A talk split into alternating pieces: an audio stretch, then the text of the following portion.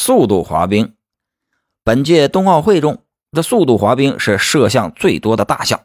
作为冬奥会历史上最为悠久的项目之一，这速度滑冰自1924年第一届冬奥会就成为正式的比赛项目，之后啊从未缺席。大家可能都知道，这速度滑冰赛道有一万米这么长，那这么长的距离，裁判会不会数错圈呢？还真有可能。由于场地有内道、外道之分，选手啊需要交替的滑行。一不小心滑错赛道，那是要被取消成绩的。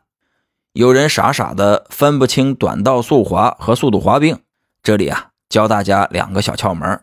第一呢是是否佩戴头盔，短道速滑是要佩戴头盔的，而速度滑冰除了人数超多的团体追逐赛，其他项目啊是不配备头盔的。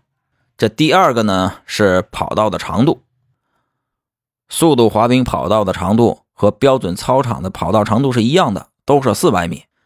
一般来说，四百米赛的普通中学生跑一圈大概是一分二十秒左右，而对于速度滑冰选手，也就是不到三十秒的时间。而短道速滑一圈场地啊，周长只有一百一十一点一二米。